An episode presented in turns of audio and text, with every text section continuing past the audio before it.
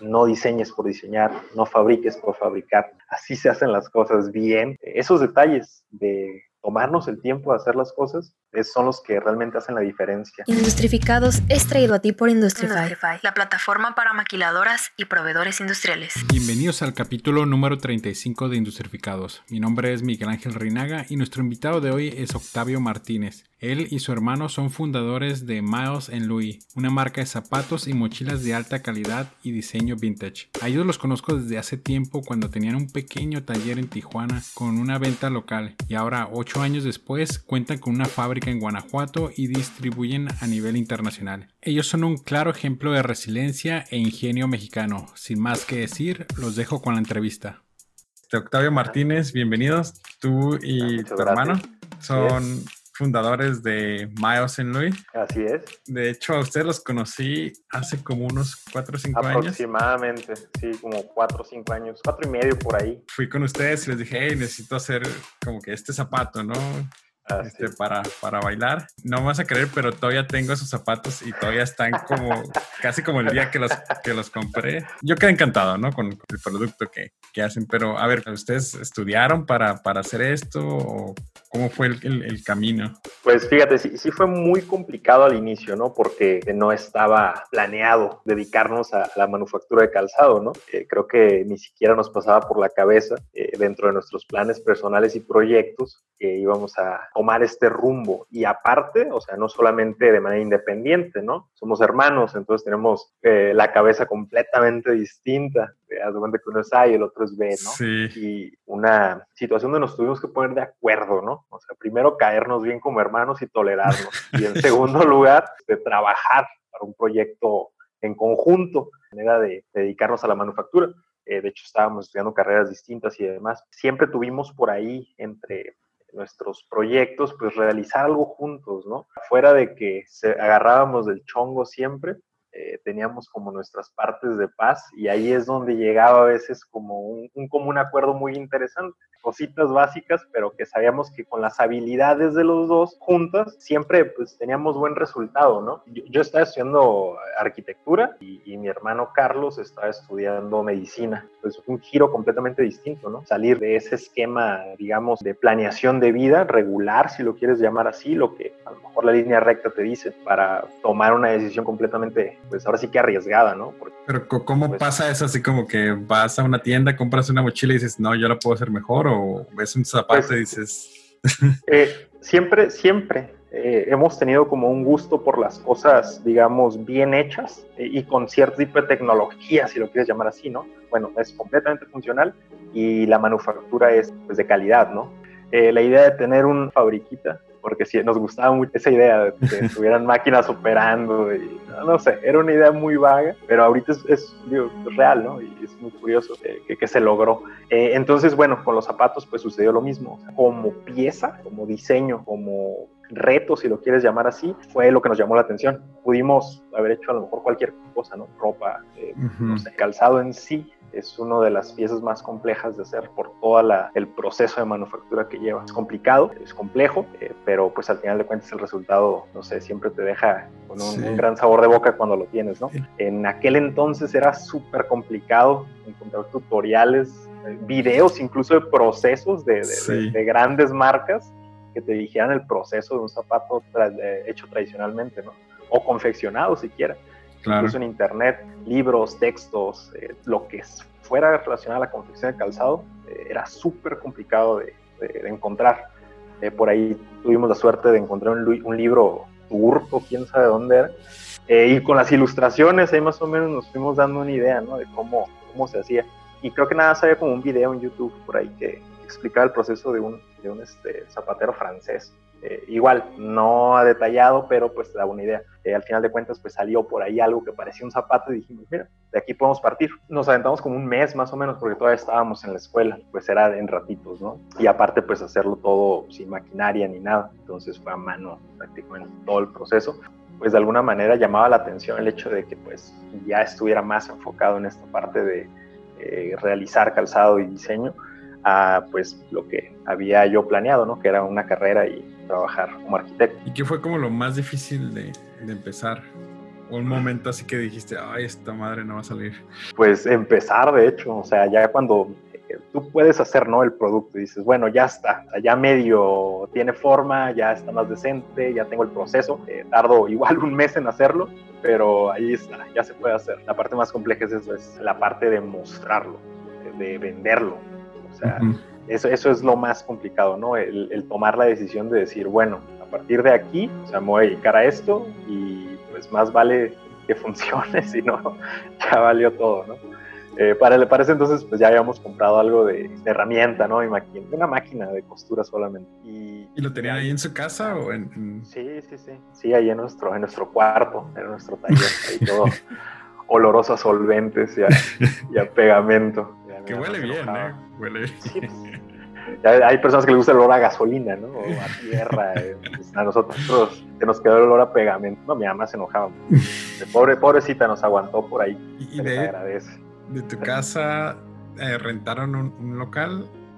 Que fue, que fue ahí en Otay, donde nos ah, conociste tú. ahí a, donde fui. Exactamente. Primero rentamos una parte del piso y ya después rentamos ahora sí todo el piso, ¿no? Ah, ok, sí, eh, porque estaba chiquito, o sea, eran como tal vez unos 5 metros por 10, tal vez. 5 por, ajá, ándale, como 5 por 10 y luego ya después fueron como, añadimos como otros 7 más o menos y ya pues se hizo como un espacio un poquito más grande, que fue ya cuando se empezaron a, añadir compañeros, ¿no? O sea, ya tomar decisiones un poquito más eh, pensadas a, crecer como proyecto. ¿No te dio miedo este, rentar un local? Sí, de hecho estuvo muy curioso, ¿no? Porque eh, teníamos un cliente en Estados Unidos, ¿no? Un par de clientas que, nos compraban cada mes eh, algo de producto. en algún punto nos recomendaron con otro cliente que tenía una tienda y ese cliente nos hizo un primer pedido. Estoy hablando como de, pues, ponle unos 300 dólares ahí. Y con eso lo agarramos y rentamos el lugar. O sea, íbamos una vez, un, día caminando por ahí en Otay y vimos ese lugar y preguntamos. De hecho, estaba barato porque en ese momento estaban arreglando la calle. Entonces, eh, pues era un local comercial y no era funcional para vender nada porque esa parte era un segundo piso. Y lo agarramos barato este, con ese dinero que, salió de esa primer, de, esa primer venta. No era bonito El, lugar. No, estamos hablando, era, era complejo de alguna manera llegar ahí para nuestros clientes a veces también. Ah, caray, hasta allá, ay, no van a saltar. Pero digo, lo fuimos ahí acondicionado para que pudiéramos trabajar. Por ejemplo, yo fui, pues la primera vez fui a, a, cotizar y la segunda vez, pues ya fui a recoger los zapatos Así es. Y había una pareja ahí. No se veían como, o sea, se veían que eran como de clase media alta. Ajá. Y yo me quedé, ¿qué están haciendo aquí, no? En, este, en este lugar. sí. Pero la, la, muchacha, este, pues iba a recoger un par de zapatos y estaba como fascinada, ¿no? De la calidad, y del detalle y todo eso. Y luego vio otros y pues iba, iba con el novio, vio otros y dijo, ay, mi amor, mira, estos, qué bonitos están estos también. Y el novio estaba así como que... Um... no, le iba a salir barato el, gusto, ¿no? Dar, el gusto a su novia. Eh, sí, te, digo, e, era, era curioso, ¿no? De que estuviera ese lugar ahí, en esa zona precisamente, y teníamos clientes de todo tipo, o sea, desde pues, de todo, del X hasta el Z. Y mucha gente sí nos decía, oh, es peligroso por acá, este, no hay manera de que vengas a la oficina y me, hagas aquí el servicio. Y ahí empezó esa dinámica también. Empezamos a salir de nuestro, de nuestro taller para atender a la gente por fuera. Entonces ahí ya se vino una, una dinámica más interesante de trato con el cliente y personalización de producto. O sea, ya era más apegado a lo que el cliente quería como tal y eso era lo que le fabricábamos en nuestro taller. Eh, pero te digo, siempre sí fue complejo iniciar estando allá en, en, Me habías platicado de, la marca, porque tú no te llamas ni Miles, ni tu hermano se llama Louis. Digamos que en algún punto, eh, cuando comenzamos a, a tener ideas, en, eh, no en común, pero a, a, poner ideas sobre la mesa y que de alguna manera empezaran a funcionar. Eh, era, era muy interesante, ¿no? Porque para ese tiempo pues ya estábamos de alguna forma casi fuera de la escuela. Entonces teníamos un poquito más de tiempo para estar ahí, si quieres llamarlo, encaminando el ocio. Tuvimos muchísimas pláticas, muchísimas. Caímos en cuenta de que eh, pues estábamos los dos con ciertas habilidades específicas de cada uno trabajando en un proyecto en conjunto. esto nos llevó a crear esta analogía ¿no? de la música jazz. Tú sabes que la música jazz es como un sentimiento de cada uno mezclado eh, y haciendo armonía, ¿no? Que al final de cuentas para muchos es, ay, qué ruidajo, pero si lo analizas es, armónico, o sea, todo tiene un ritmo, todo tiene como este tempo que de alguna manera hace que sea música. Entonces, esa fue nuestra analogía, ¿no? Y pues nos basamos en estos dos nombres de jazzistas para, para ¿cómo se llama?, nombrar la marca, que era pues precisamente eso, ¿no? La propuesta de muchas habilidades, de muchas ideas no iguales, pero que al final de cuentas funcionaban en armonía para crear algo. ¿no? Y eso fue lo que, lo que le dio el significado hasta, ahora todavía a la marca, ¿no? O sea, eh, nuestro equipo está conformado por personas, o sea, no tenemos a nadie de relleno, si lo quieres llamar así. Todas las personas que participan en el proyecto, todas, todas, todas, tienen una habilidad específica eh, en hacer algo. Y eso es lo que le hace, digamos, fuerte a esta marca.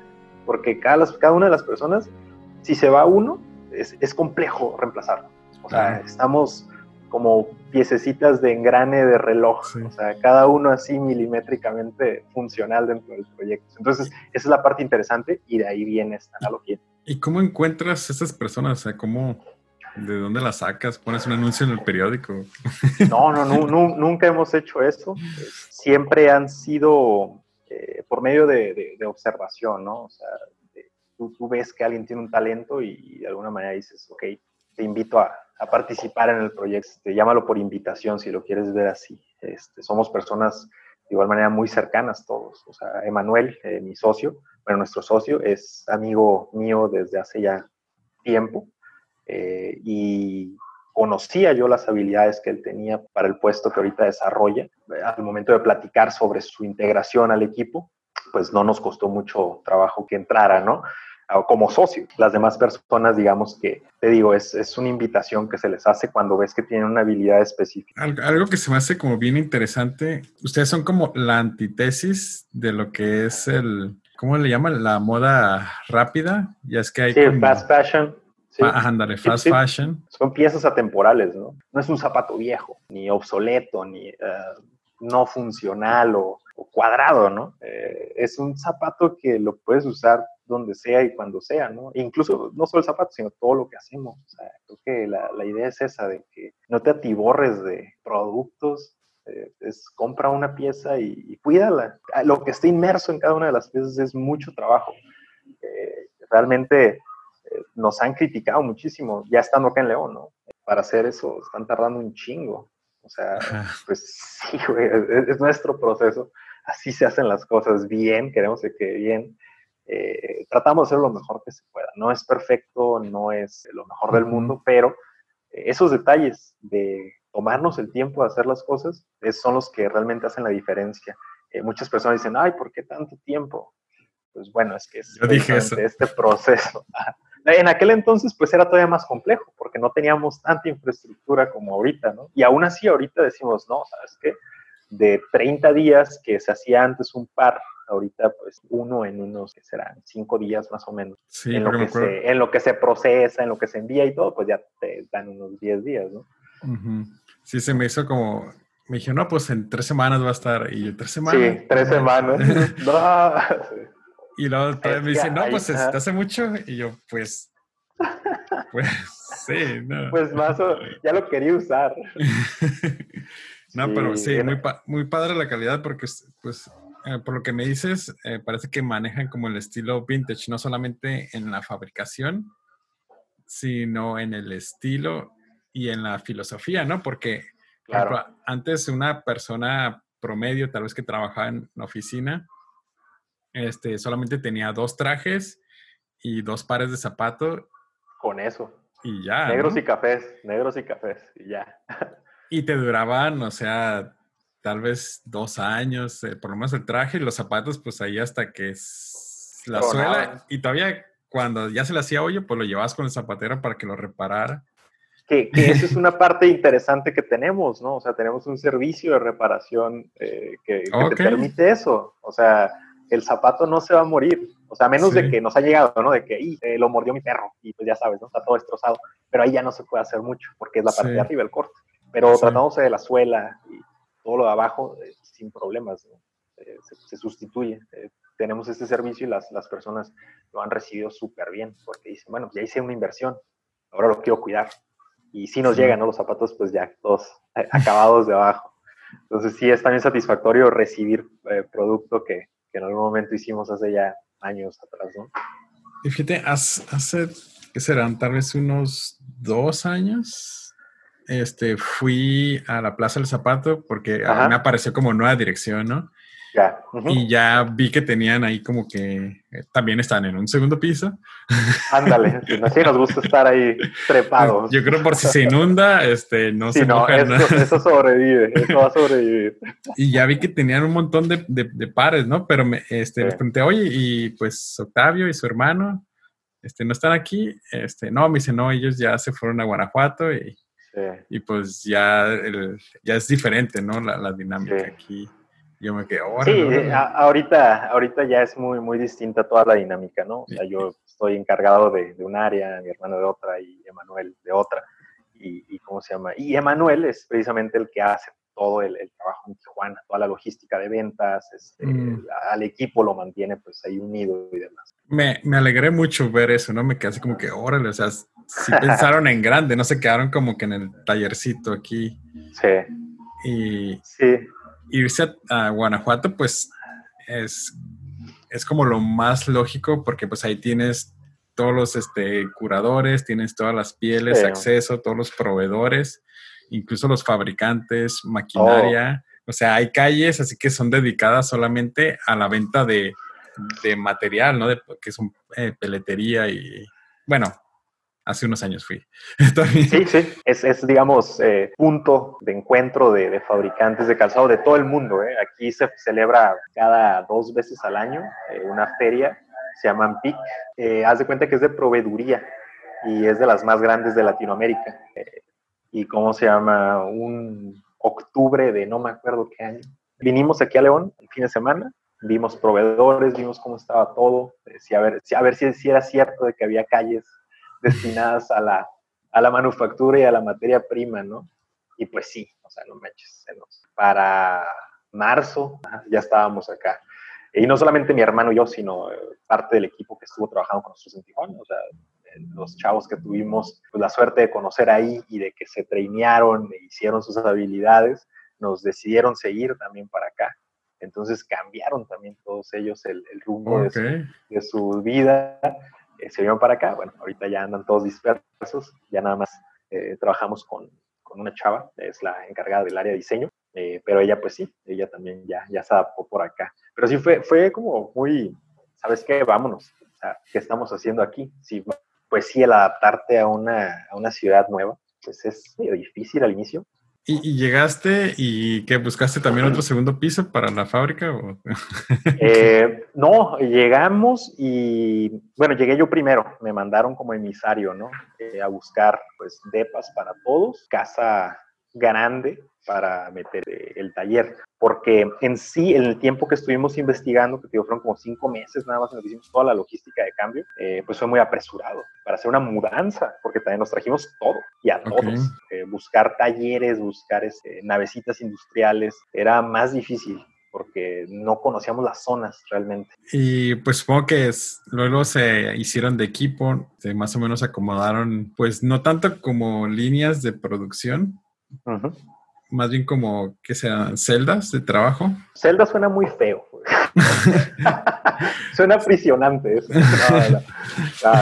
Este, sí, mira, cuando estuvimos aquí en este lugar iniciando, pues sí, fue como acomoda las máquinas, vamos a trabajar eh, con lo que tenemos, ¿no? O sea, no se nos desesperen, vamos a, ir retomando este ritmo y demás, ¿no? Fue muy complejo porque teníamos una responsabilidad muy grande de que esto funcionara ya de inmediato porque las personas seguíamos pagándoles y demás, digamos como una sola línea donde se producía tanto calzado como marroquinería.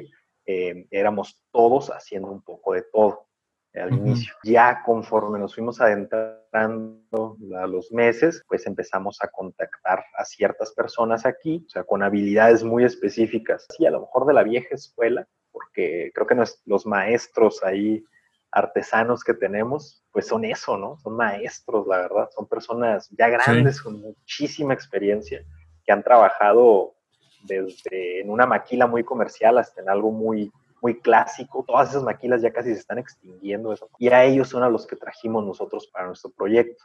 Entonces, conforme fuimos creciendo aquí, se fueron adaptando áreas dentro de la casa. Eh, al final, pues ya no ocupimos y tuvimos que rentar este, este otro espacio, que este espacio ya está seccionado. Toda la planta baja está destinada a calzado. Es una línea de producción completamente para, para calzado. El segundo piso está destinado a marroquinería y el tercer piso está destinado a diseño, que es ahí donde, yo trabajo, que es la parte donde, digamos, se desarrolla el producto, el proceso a seguir y demás. Ahorita más o menos cuántos empleados? Pues en total somos como 20. Creo que el compromiso de las personas también ha sido muy grande, o sea, es lo que nos ha ayudado a crecer muchísimo, que las personas no solamente hacen una cosa, ¿no? En su área son muy proactivos. Somos personas que tenemos como esa idea, ¿no? De, de si yo puedo hacer eso también, pues lo voy a hacer en la cuestión de, las ventas ahorita, más bien, este, estos últimos dos años se han enfocado a Estados Unidos y como zonas turísticas, o ha sido en línea o en punto de venta? Desde que iniciamos, pues ha sido en línea, ¿no? O sea, creo que iniciamos vendiendo en Estados Unidos precisamente, pero ya la parte comercial sí se enfocó en Estados Unidos. Eso fue algo que nos dio un plus muy grande. Eh, digo, desafortunadamente como mexicanos tenemos una idea de que lo que está hecho en México no es bueno o es chafa. Cuando nos hicimos de reviews extranjeros, eh, no solamente en Estados Unidos, sino en otras partes del mundo, fue cuando tuvimos el impacto en México que las personas dijeron, hey, si lo compró el gringo, pues yo también lo quiero. Y así, así nos dimos cuenta de que empezó a fluir. Es interesante que gente de, ¿de dónde fue uno? Creo que de Singapur o quién sabe dónde, que nos leyó por ahí entonces fue como, ah, mira, los hacen bien, buena referencia, pues los voy a comprar. ¿no? Eh, entonces eso también es muy interesante porque es una recomendación internacional. ¿Dónde te gustaría que estuviera Miles en Louis de aquí a cinco años? Como proyección personal y visión, ¿no? Con esta filosofía de siempre, ¿no? Eh, manténla tranquila, manténla sobria, no diseñes por diseñar, no fabriques por fabricar. Creo que eso quizás para muchas personas eh, es una visión lenta de un negocio, pero a nosotros creo que nos ha funcionado de alguna forma. Y creo que si seguimos a ese ritmo, quizás no se va a ver un negocio gigantesco ya una multinacional o qué sé yo, pero lo que quisiera yo ver dentro de, de, estos próximos años es una marca nacional consolidada que pueda ahora sí como representar el, el buen calzado en México, ser un, un estandarte dentro de todos los otros buenos productos hechos en México, ser parte de esos, de, de, ese buen producto mexicano. Eh, ¿Te acuerdas como lo que sentiste cuando se anunció en México así como que el lockdown, así como que cierren todo? ay, no manches. En estas fechas, ¿verdad? Te refieres. Sí, sí, sí. O sea, no te puedes romper porque el equipo tiene que seguir trabajando al ritmo que, tenga que seguir trabajando. Esa fue la parte más compleja, de ser fuerte ante una situación que sabías que estaba de la fregada. Otra vez eh, aparentar, nomás ser por lo menos, ¿no? Porque todos estábamos como que nos llevaban. Manches. Imagínate acá siendo una ciudad industrial dedicada a la manufactura de calzado, que cerraron fábricas gigantescas. Los eh, encabezados de las mañanas eran siempre, ¿no? Pues despido a quién sabe cuánta cantidad de personas y se quedan sin trabajo, quién sabe cuánta cantidad de personas. Entonces, saber tú que también las personas que están en tu equipo leen eso o ven eso o ven las noticias eh, o están en Facebook checando la tragedia, eh, pues sabes que tienes que ser fuerte para que el negocio de alguna manera se mantenga en pie, ¿no? Y que por lo menos en la situación anímica, pues no les des en la torre, porque todo el espectro general, pues era pues una, una tragedia, ¿no? Afortunadamente pasó algo muy curioso, tuvimos ventas, incluso más que el año pasado. En esas fechas. Estuvo bien curioso, bien, bien curioso. Los primeros, eh, el primer mes, ponle que sí estuvo medio tambaleante, como que la expectativa de las personas y demás, eh, de los clientes, pues sí fue como, ah, caray. Pero pasado ese mes, como que todo se compuso. Pero nosotros sí teníamos como la idea de que en cualquier momento va a tronar. Eh, a nosotros también, a lo mejor por no ser tan grandes, pues no nos fue tan mal. Estuvimos de pie junto con la fuerza de las personas que trabajan con nosotros, de no quebrarse y de, de alguna manera sí los veías como viviendo con incertidumbre, ¿no? De que en cualquier momento nos van a correr o a uno o al otro. Pues echarle kilos, ¿no? Y a la gente nunca se le pagó menos y tampoco... Ok. Este, eso estuvo muy interesante, también muy padre, porque a pesar de que decíamos, sabes que ya no hay nada que hacer, eh, váyanse a sus casas, retírense. La parte más ahí intensa fue eso, eh, el hecho de mantener la, la, compostura ante una situación de estrés tan canija y mantenerte cuerdo al final de cuentas. Sí, creo que todos ahorita uh, tuvimos como una experiencia similar, ¿no? Por ejemplo, en mi caso, pues eh, fue el trabajo, es como que no, pues vamos a descansar un mes y sí les vamos a pagar, pero a partir de ese mes, pues vayan buscando otro. o sea, si no se componen las cosas, o sea, vayan buscándole, ¿no? Viendo opciones, sí, no manches. Sí, es, esa, esa fue una parte bien canija para mucha gente. El hecho de que eh, pues el mismo trabajo ya te ponga en una situación todavía más compleja, ¿no? ¿Sabes qué? Si esto no se compone, pues lo siento, tendrán que buscar su, su, su camino, ¿no? hasta, hasta me dolió la espalda, no de acordarme. no, sí, es que es una, es, una, es una conversación muy tensa. Con quien quieras que, la, con quien sea que la tengas, siempre es como que, ay, cabrón, o sea, se acuerdan o nos acordamos de lo que vivimos esos primeros meses o en el Inter. Sí. Y la verdad, pues sí es un peso muy grande. Ya no está en tus manos. sí, sí. Y es que creo que es lo, lo, más estresante, ¿no? Que estás en las manos de, de la situación. Y por más que digas, ah, pues no es mi culpa, pero pues... sí, sí. Sí, en otras situaciones como quieras, ¿no? O sea, es una, una, crisis financiera es a ver qué está fallando y vamos a arreglarlo y vamos a meterle kilos, vamos a idear estrategias y demás. Pero en estas situaciones como que, ah, cabrón, o sea, ¿cómo le hago yo? ¿Qué aporto para que las cosas se pongan más tranquilas, ¿no? O sea, ¿qué puedo hacer yo? Entonces ahí es donde dice, no, pues nada. A menos de que sea científico, ¿no? Oye, ¿qué, ¿qué, le recomendarías, por ejemplo, a alguien que tiene más o menos como un taller que va empezando también, y, pero le tocó esto? Como recomendación, creo que no tengo una recomendación como tal. Porque ¿O tú qué harías, no? Si estuvieras como en, el segundo piso de ahí de Otay otra vez, pero te tocó la, la, la pandemia. aquí, aquí yo no puedo pensar como una persona, porque sí, entiendo, ¿no? Que habrá quien sea una sola persona y tenga su taller y vaya empezando, o su proyecto, proyecto, llámalo proyecto. Yo lo que recomiendo, lo más recomendable es tratar de, asociarse, de tener eh, socios, de tener amigos, de tener apoyo. Este, apoyo. Porque uno solo, créeme, por más fuerte que quiera ser, eh, a veces una situación te tumba y, y si te tumba, pues te tienes que levantar y eso cuesta mucho trabajo. Y, no por decir, nada, somos incapaces de levantarnos. Claro que nos podemos levantar, ¿no? pero, pero es, es, difícil. Y cuando tienes compañeros, cuando tienes, este, cuando compartes tu proyecto, la idea eh, con alguien más, así sea una sola persona, eh, creo que es más fácil, es más fácil sobrellevar las cosas. En, una, las situaciones anímicas en un negocio son sub y bajas. Y si no las sabes controlar, te tumban y te tumban. Y si tú eres el pilar, tumban a tu negocio. Entonces, no debe de depender el negocio de ti únicamente. Siempre tiene que haber más pilares para fortalecer cualquier proyecto.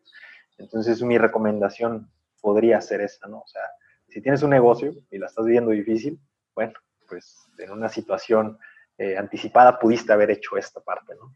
Mucho del impulso que ustedes tuvieron al iniciar fue gracias a, a Facebook. Sí, claro, redes sociales en general, o sea, creo que los medios fueron lo, eh, lo que en México le dio el, el, el, soporte más grande a la marca. Pero en, en el caso de ustedes fue como que más potencializado porque, o sea, se hacían más fácilmente virales las, las cosas de manera como orgánica, ¿no? O sea, que no tenías que pagar publicidad. Exactamente. Era otro manejo, ¿no? Si te acuerdas de ese Facebook. Sí, yo. Era un, un poquito más como personal, si lo quieres llamar así. Ajá, entonces yo, yo hacía, porque yo me acuerdo que hacía un evento de tango y lo, tenía como 10 mil vistas, ¿no? Sí. sí y sin meterles ni un solo peso. Nada. Ajá. Y creo que a ustedes como que agarraron esa ola, bueno, todos agarramos como que esa ola sin, sin saberlo. Sí. Y pues fácilmente, ¿no? Te veían muchísimas, muchísimas personas, ¿no? Pues, sí, sí, te acuerdas que en ese momento también fue este como boom de, emprendimiento, o sea, hubo muchos negocios eh, que, aún muchos siguen en pie y otros pues ya no, pero ahí fue, en ese punto donde eh, las redes sociales de alguna forma jugaban el papel, todavía, ¿no? Y ahorita está más, pero en ese momento jugaron un papel fundamental. Eh, nosotros lo veíamos quizás de manera local, porque pues subíamos un producto y era como que ah, a mucha gente local le gustaba. Sí, sí, era como, ah, ok, te dabas a conocer de alguna forma y ahorita pues está retaca, te metes a Facebook y es Porque ahorita ni tus seguidores te pueden ver, ¿no?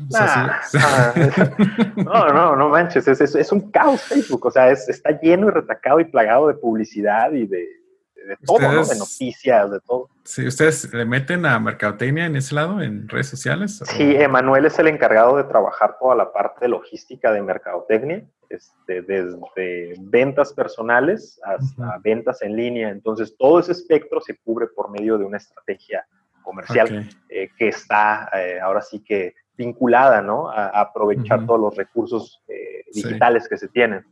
¿Ya entraron, a, ¿Ya entraron a TikTok y todo? Nos vamos, yo creo que nos, hace falta eso, nos vamos a hacer TikTokers. Este, Acá, no. Ah, haciendo, todas las, dinámicas ahí de, la chaviza. De la chaviza, híjole, ya sí es cierto. No, no, ya, es que ya brincamos otro escalón. Creo que para nosotros eso ya es, ya es demasiado modernidad, ¿no? Eh, creo que también es pasajero. Eh, es una situación que después va a evolucionar. Claro. pero eh, la idea del TikTok como tal, pues yo creo que a mí no me, no, le veo mucho potencial, ¿no? Oye, y, ahora que estás allá en, Guanajuato, ¿ya cuántos años llevan ustedes ahí? Vamos a cumplir cinco el año entrante. ¿Has visto, supongo que ya has visto un montón de productos de bolsas, de todo tipo de hechos de peletería? Sí, este, ¿Cómo ves la, la calidad artística y artesanal, que son diferentes, ¿no? Pues mira, eh, al ser León, Guanajuato, capital de manufactura e, insumos de piel, eh, hay un, ¿cómo te puedo decir? Sobre abasto de todo, ¿no? aquí es una, encuentras todo de piel, todo, todo.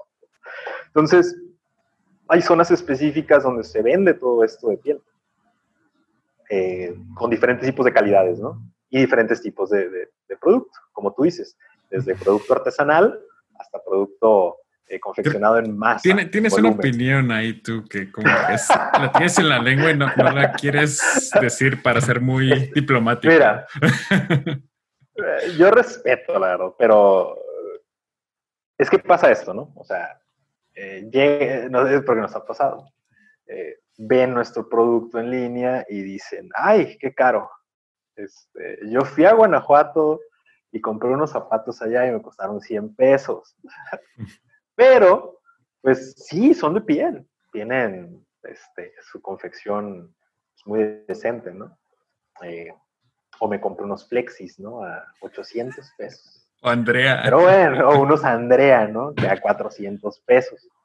Pero pues es que tú ves la, los métodos de confección, ves las calidades, ves el material, este, ves lo de adentro del zapato, que es lo que nadie, casi nadie se da cuenta. La mayoría del producto ahorita está confeccionado con planta, que es la, planta es donde se hace todo el zapato. La planta es como de cartón con un hule ahí medio. Sí, los he visto. Ajá, y pues eso, que es, ese material es para hacer zapatos, o sea, no lo critico. Pero en su mayoría todo el producto aquí está hecho con eso. En su mayoría, porque te digo, hay un 10% de personas que todavía tienen fábricas de calzado de exportación y demás, que pues le meten ahora sí que la planta de cuero. Pero mi opinión personal con respecto a eso es, es precisamente el ojo del cliente. O sea, eh, aquí el cliente o la persona que venga a León va a encontrar lo que necesita. Si viene una persona como turista y quiere llevarse un par de zapatos o cinco pares de zapatos, surtirse a 300 pesos cada uno, lo va a encontrar con la calidad que a él se le acomoda a 300 pesos, que es diferente si viene el que, el que va a comprar zapatos de 1200. Claro. Van a diferentes zonas que, donde se vende este tipo de productos, ¿no? Eh, si quieres de 300, vas a la zona de 300, si quieres de 1000, vas a la zona de 1000. Como te digo, para mí, hacer negocio aquí en León de mi producto no, no lo hemos visto como viable, porque hay sobreabasto de zapatos. Lo último que la gente quiere son zapatos. Entonces, tienda no manejas ahí en... Acá no, acá no, no, no, no, habría por qué. Sí, es, es observar el producto y mejorarlo. Esa es la competencia. Este, llegamos a la sección de preguntas concretas. Este, Te puedes explayar hasta donde gustes, ¿no? la primera pregunta es tu comida favorita. Está, está muy complicado, ¿eh? Porque tengo como... Top fíjate, tengo, tengo un gusto por cocinar. Quizás así una comida favorita mm, está difícil, ¿no? Pero, pero fíjate, sí, creo que ahorita le tengo mucho amor al fo. ¿Al fo? Ok. Ajá, sí, sí, sí. Sí, es, es, ahorita yo creo que de mis tops. Podría comer eso todos los días. ándale, eso es lo que yo, yo creo que a veces digo, ¿no? podría comer esto todos los días. ¿Este mejor bebida? Puede ser el fo. Los tragos, el whisky sour es mi favorito agua natural, creo. Hay que ser sanos también. Sí, tomar mucha agua. ¿El mejor libro? Fíjate, cuando estaba eh, iniciando todo este proyecto, estaban enfocados como a filosofía y psicología. Y conforme fui trabajando en el proyecto y demás, eh, creo que me alejé un poco de la lectura, malamente, era un hábito muy bueno, pero ahora creo que lo estoy enfocando un poquito más a textos variados. En el Inter fue diseño, eh, anteriormente fue filosofía y psicología, y ahorita pues estoy un poquito más experimental por ahí. Eh, psicología de las masas de Sigmund Freud, análisis de las masas. está interesante porque es como contextualiza de alguna forma el comportamiento humano en conjunto, ¿no? Cómo la, sociedad interactúa. Ahora sí, pues te recomiendo el, libro de Sapiens, más o menos para que, sí, es como la historia de la humanidad, pero de una parte ajá, biológica y filántropo y cómo eh, se empiezan a unir y crear el mejor momento. Digo, a lo largo de mi, de mi vida se han marcado muchos como highlights, ¿no? Entonces, el, último fue eh, cumplir de alguna manera con mi cometido de proyecto de vida a los 30 años. Entonces, cuando se logró, eh, para mí fue como eh, el último logro más importante. Si pudieras enviarle un mensaje de WhatsApp a todos los mexicanos, ¿qué diría?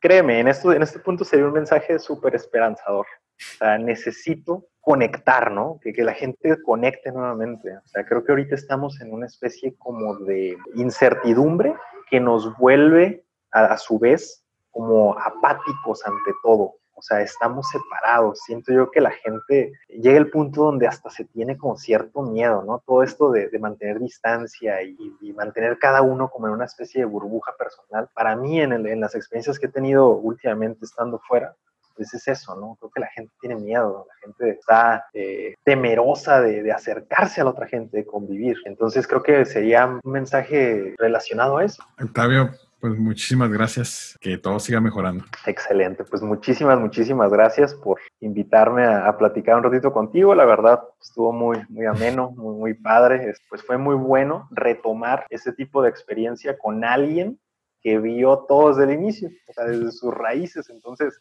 está muy interesante que, pues, que me hayas invitado ahora sí a, a, participar contigo.